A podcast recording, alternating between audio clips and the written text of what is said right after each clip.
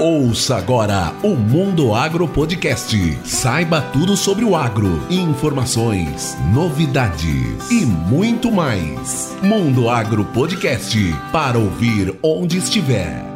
Fala galera do agro, bem-vindos a mais um episódio do Mundo Agro Podcast. E nesse episódio, meu amigo Gustavo Avelar conversa com Paulo Herman, presidente da John Deere Brasil. Eles falam um pouco sobre o perfil do novo profissional do agro, da necessidade de novos conhecimentos, habilidades e comportamentos. Falam também sobre lógica ambiental, o engajamento desse novo profissional, agricultura digital, configuração de equipamentos. Vejam aí, ó, uma nova atividade. O profissional que saiba gerenciar esses dados aí, o Big Data e antes de começar, vamos aos recados. Siga a gente lá no Instagram, Mundo Agro Podcast. E para quem quiser entrar em contato com a gente, escreva para mundoagro.gmail.com. Sugestões de pauta, crítica ou qualquer outra coisa que você queira perguntar. Fiquem agora com a entrevista, um abraço para vocês e nos vemos por aí.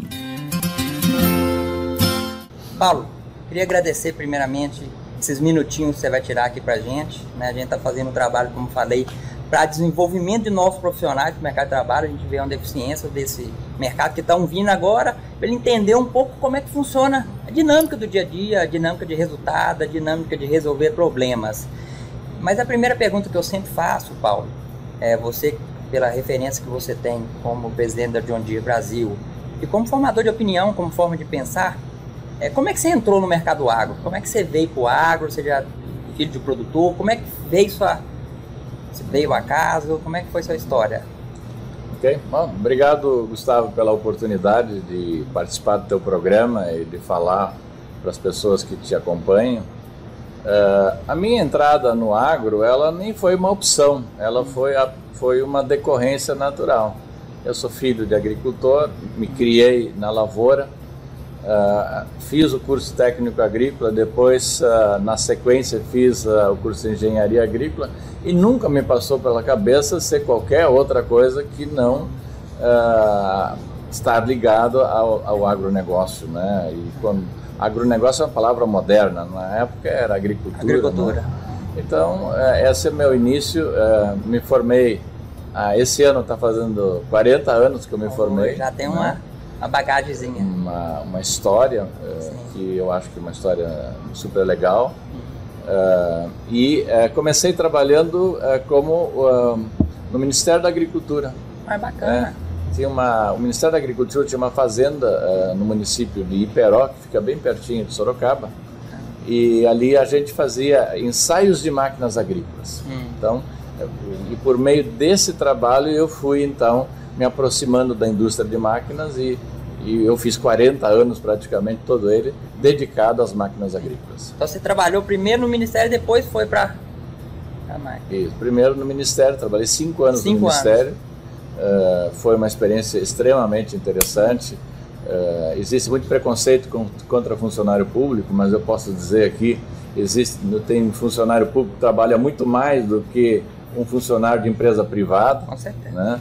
Tem pessoas muito sérias, Uh, e nós fizemos um trabalho interessante naquela, naquela época, na, na década de 80, estava começando a mecanização brasileira.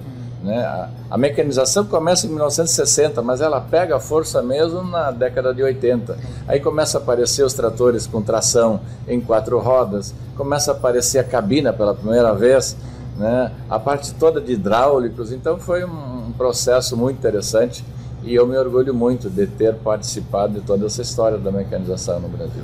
Bacana, bacana. E parabéns pela história e, e pelo sucesso da sua carreira, pelo lugar que você está hoje. É, né? Isso é interessante, uh, Gustavo, que uh, uh, quando eu comecei a trabalhar, a gente dizia de que as máquinas que o brasileiro, o agricultor brasileiro dispunha, eram máquinas defasadas, máquinas que tinham uma defasagem tecnológica de 30 anos em relação ao que os americanos, os europeus usavam.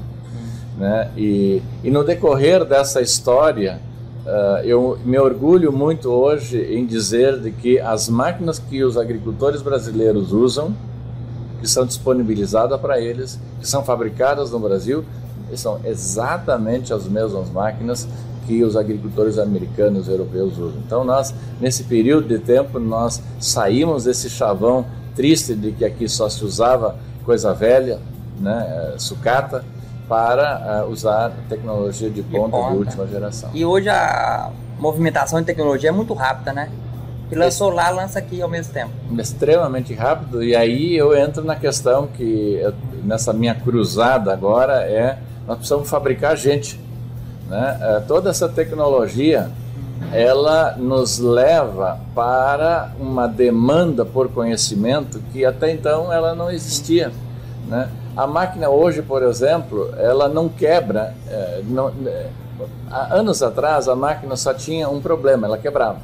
Quando quebrava, não funcionava. Sim. Hoje pode acontecer, Gustavo, de uma máquina não quebrar e não funcionar. Porque tem uma coisa nova chamada configuração. Essa máquina precisa ser configurada.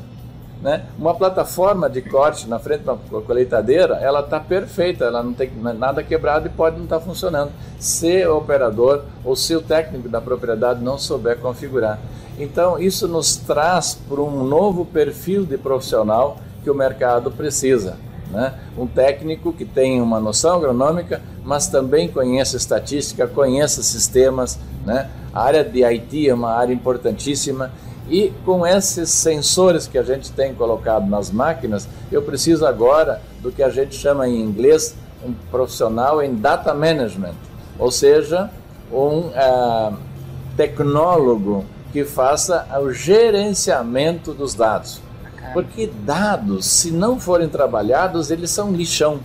Não tem função né? nenhuma, né? Não tem função nenhuma, só serve para atrapalhar a cabeça das pessoas. O dado só vira informação o dia que ele é processado, interpretado. E esse é o novo profissional que nós precisamos é, criar no mercado. Você tem que dar uma utilização para aquele dado, né? Senão fica perdido, você está coletando um monte de dado e não tem sentido nenhum. Exatamente. O dado, ele, ele, ele, ele, quando ele é processado, ele é informativo, né? Ele te diz, olha, existe uma ineficiência acontecendo aqui. Você tem que agir sobre isso. Né? Agora, se você pega o dado e você não faz nada com ele, você também não melhora nada na, na eficiência do equipamento. E aí, muitas vezes, você acaba comprando uma máquina cara e toda essa tecnologia é puro enfeite. Perdendo né? tempo. Perdendo tempo e não servindo para nada. Né? Isso é que nem esteira em casa da gente, né? Ela vira uh, cabide, né? Lugar para botar roupa, né? Se você não usar a esteira, ela vira um cabide, né? Bacana, bacana. E Paulo, essa, você entrou no assunto da nossa segunda pergunta, que é que é, o mercado busca dos novos profissionais que estão entrando. Né? O que, é que ele precisa ter não só em relação a conhecimento, mas habilidades, comportamentos, é, para superar os desafios e ter sucesso. É. Nós vivemos uma época extremamente é, complexa, Gustavo, e, e, que não basta só produzir e colher. Né? Nós temos hoje uma complexidade no campo que é extremamente grande. Né? Vamos pegar de trás para frente toda essa questão ambiental. Né? Um profissional hoje que está ligado no campo, ele precisa entender a lógica ambiental. Ele precisa entender os mecanismos que têm que ser observados ambientais. E vem um outro desafio: como ganhar dinheiro com isso? Porque também aqui tem um desafio, nós precisamos monetizar tudo isso. Se todo mundo quer que o agricultor seja consciente, que invista em práticas sustentáveis, que proteja tudo e que faça e aconteça, também a sociedade vai ter que pagar isso aí. Então, nós temos que monetizar todo esse, todo essa, esse, esse conhecimento e esse investimento na questão da sustentabilidade. Então, esse é um ponto. O segundo ponto é com relação às pessoas. Nós ainda temos hoje, em que pese toda a tecnologia, o desenvolvimento, Gustavo, nós temos ainda o que a gente chama de turnover, ou seja, giro de funcionários dentro da propriedade, depende da propriedade, pode chegar até 40%. Então não há treinamento que resista, porque você vai treinar, treinar, treinar, e a cada 100 pessoas que você treina, ao final de um ano, 40 foram embora. Então não tem, não tem fim esse trabalho. E o custo é muito né? alto, né? O custo é elevado, aí toda vez que chega um funcionário novo, todo o processo começa do zero. Produtividade baixa. Produtividade baixa e principalmente engajamento baixo.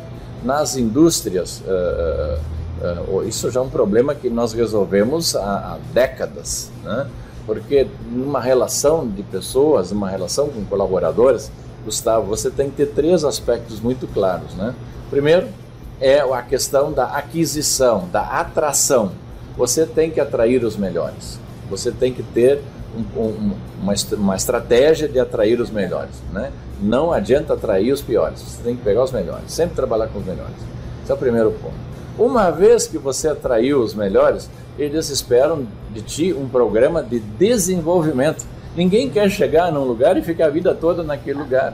O cara entra com o operador 1, ele tem que ter perspectiva para ir para 2, para 3, o que, que eu tenho que fazer para chegar ao operador 3? E se quando eu chegar no 3, o que, que, vem, que, que eu. Né? Ou seja, precisa ter um, uma, uma, proposta de carreira, um plano de cargos, um plano de salários. Né? Então isso é fundamental, esse, esse pacote de desenvolvimento. Na, na John Deere, em qualquer empresa, nós estamos permanentemente treinados porque a, coisa, como você falou há pouco, o mundo muda muito, a tecnologia muda muito rápido, então eu preciso ser atualizado né, permanentemente. E o terceiro tripé desse tripé, Gustavo, é a questão da retenção. Né? Você atrai os melhores, você desenvolve eles e agora você quer reter. Não adianta você preparar o cara para o mercado. Nós não somos Senai. Nossa função não é preparar para o vizinho, é ali. reter o cara.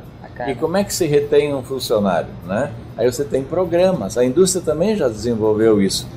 Uma das coisas é ter um programa de participação nos resultados. Ninguém se contenta e ninguém fica num lugar pelo simples salário que ele ganha. Ele precisa sentir que aquele trabalho que ele desenvolveu, que aquele suor que ele botou lá, aquele, aquela paixão que ele colocou lá, quando se trata de um bom funcionário, isso é também remunerado. Então tem que ter um programa de participação de resultados, e sem dúvida nenhuma. Tem que ter um programa de benefícios. Né? A família fica doente, a pessoa fica doente, então tem que ter um programa de, de assistência social, etc. Então, isso aí, Gustavo, é uma das, um dos elementos importantes que as, as nossas escolas têm que começar a trabalhar, porque o, o, o funcionário não é mais funcionário, ele é um colaborador. Né? E você precisa de gente engajada. Então, esse é o segundo ponto. O terceiro é, é toda essa questão de que gestão de custos, né? Uh, eu ainda não estou tocando na parte agronômica. Você vê que eu estou fazendo toda a volta aqui. Eu não entrei no aspecto agronômico, porque esse nós sabemos fazer. As nossas escolas nos preparam com esse viés agronômico ou com viés com técnico. Certeza. Mas a, a, trabalhar numa propriedade é muito mais do que isso, né? Você tem que estar preparado para essa tecnologia. Você tem um mundo em transformação, né? As grandes empresas estão todas elas aqui. As grandes empresas estão puxando o desenvolvimento tecnológico numa velocidade muito acima das agências de pesquisa oficiais do governo. Entendeu? Então, você tem que, por exemplo, hoje não estamos falando em sementes, estamos falando em singularização. Não se planta mais duas sementes simultâneas. É uma, uma semente por semente. E nós vamos chegar num futuro muito próximo, Gustavo, de que a semente, cada semente vai ser uma unidade de negócio. Ela tem um potencial genético, esse potencial genético tem que ser explorado na sua plenitude, porque ali você vai ter a rentabilidade. Eu gosto muito desse ponto de vista seu, Paulo, que mostra também outros lados da parte de emprego e de oportunidades no agro, porque muitas vezes a pessoa acha que é só vender ou só a parte técnica, mas tem toda uma, uma análise de informação, RH, desenvolvimento de pessoas, desenvolvimento dessa parte de, da agricultura digital que está crescendo muito e é. vai gerar oportunidade de, pessoas Essa é. ocuparem é. essas vagas. Você está absolutamente correto na sua colocação. Né? Eu estava falando da semente agora, da singularização. Nós podemos falar das moléculas. Né? Nós estamos trabalhando com moléculas moderníssimas e cada vez menos quantidade de produto aplicado por hectare. Não temos produto que a gente aplica menos de um litro por hectare. Então nós temos que ter uma precisão na, na entendimento da, da, importância. Né? Hoje existem estudos que mostram que 60% do produto químico que é aplicado, ele é aplicado fora da condição ideal de umidade, temperatura e velocidade do vento. Ou seja, grande chance de que ele seja um material inerte, inócuo, sem função nenhuma. Perdeu tempo e dinheiro e não perdeu produção. Exatamente. Ainda. Então, entra, esse é o lado, Gustavo, de, de, da tecnologia, né? As máquinas hoje, nós estamos falando em fazendas digitais. As máquinas elas estão te entregando um grau de informação tão grande que você pode verificar, poxa, mas eu comprei uma semente e eu comprei com um índice de germinação que não tá, não, tá, não, não, não ocorreu. Então eu posso conversar com o meu fornecedor de semente, ou com, enfim, quer dizer, e, e, chegar a uma conclusão se ele, que ele vendeu aquilo que eu recebi. Enfim. Então, somos, e eu, eu nem estou tocando na parte técnica em si, porque esse para mim é a parte básica que precisa existir. Existe uma outra coisa, Gustavo, muito, muito, muito atual e que eu acho que é o grande caminho no Brasil, principalmente porque nós somos um país tropical, é a questão da integração da intensificação da agricultura. Então, quando a gente vê agora, daqui a pouco eu vou visitar a Embrapa aqui em, em Sinop, né? que é um grande centro de pesquisa de ILPF, que é a integração da, da, da, da, da lavoura, pecuária. pecuária e com a floresta. Tem bastante pesquisa. Então, mais ou menos, um engenheiro agrônomo que chega numa propriedade só com o olhar da soja, não, não funciona, porque o agricultor dessa região aqui, e já temos 15 milhões de hectares no Brasil integrados, ele quer saber como é que vai funcionar o sistema produtivo, não a unidade produtiva. Quer dizer, o cara chega lá, o menino ou menina que se formam nas agrárias daqui para frente, e eles vão ter que mexer com gado, eles vão ter que mexer com a floresta, eles vão ter que trabalhar com grão, botar braquiária. É, uma, é um conceito de intensificação da tecnologia, intensificação da produção agrícola. E é uma necessidade do mercado que está fazendo isso acontecer, para reduzir custos, para diluir, vamos pensar assim, a parte de depreciação e aumentar a questão do uso da terra. Exatamente. Né? Eu vou começar de trás para frente, a questão do uso da terra. Né? É, é, nós estamos vendo que a própria legislação ambiental, é, é, vai fazer com que o hectare no Brasil vai ficar tão caro, vai ser impossível de comprar. E quando comprar um hectare, não vai ter que deixar 80% em reserva legal. Então, nós vamos ter que trabalhar na verticalização da agricultura. Nós vamos ter que fazer mais por hectare. E isso não é possível de ser feito no hemisfério norte. Se você tem lá quatro meses com dois metros de neve, você pode fazer o que quiser lá, nem nada vai acontecer, porque a agricultura é fotossíntese, e fotossíntese é sol. E nós temos 12 meses de sol por ano. Nós temos condições que na área atual que o Brasil planta, tirar mais uma cultura, fazer mais boi, fazer mais floresta, sem precisar cortar uma árvore sequer, sem poluir um rio. Essa que é a verdade. Qualquer coisa que está sendo escrita por aí diferente disso tem interesses eh, obscuros por detrás dessa, dessa uh, até uma maneira pejorativa com que se tra trata o agro brasileiro. Nós preservamos 66% do território brasileiro, nós fazemos a agricultura de grãos em apenas 9% e toda a pecuária em 21% do território nacional. Ou seja, nós usamos 30% do território nacional. Beleza. Paulo, eu acho que você já finalizou, que é falar do profissional do futuro, né? Que aí você está falando de ele ser mais conectado com a tecnologia e ele ter uma disciplina com vários pontos aí que ele vai ter que observar ao mesmo tempo. Não adianta atender só da soja, vai ter que entender do sistema em todo, que eu acho que essa é a tendência, um, ter um profissional que entenda de tudo e saiba trabalhar com informação, né? É isso aí, você, você captou bem o sumário. E eu gostaria de aproveitar a, a, o teu veículo de comunicação, que eu sei que são milhares de pessoas que te seguem, fazer um chamamento. Eu quero fazer um chamamento aos jovens. Né? Nós precisamos de vocês, jovens, de volta no campo.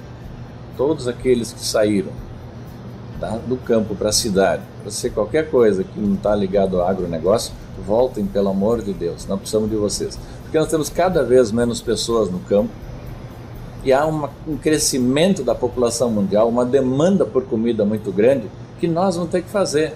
E nós vamos ter que fazer isso da maneira eficiente. Então, meu chamamento é para que os jovens voltem, meninos e meninas, não tem discriminação aqui, e não tem um mais importante que o outro. E que as mulheres se engajem também no campo. Porque a mulher tem um olhar, um olhar diferente, um olhar do detalhe, um olhar da qualidade, um olhar da gestão de pessoas, tudo isso que eu falei para ti antes de gestão de pessoas, qualidade, é, é, monetização de carbono, isso tudo a mulher pode tomar conta. E deixemos os homens a fazer o que eles sabem fazer bem: plantar, colher, é, ampliar, mudar as variedades, treinar, enfim. A família voltada para o agro é a, é, é a receita do progresso do Brasil. Paulo, muito obrigado pela atenção que você deu pra gente. Agradeço também a John Deere por ter cedido esses tempinhos que você está aqui com a gente. Muito obrigado, de coração. Um grande abraço, sucesso. Precisando da gente, estamos à disposição. Muito obrigado. Sucesso também no teu programa. Que foi uma excelente oportunidade para falar para o teu público. Obrigado, obrigado.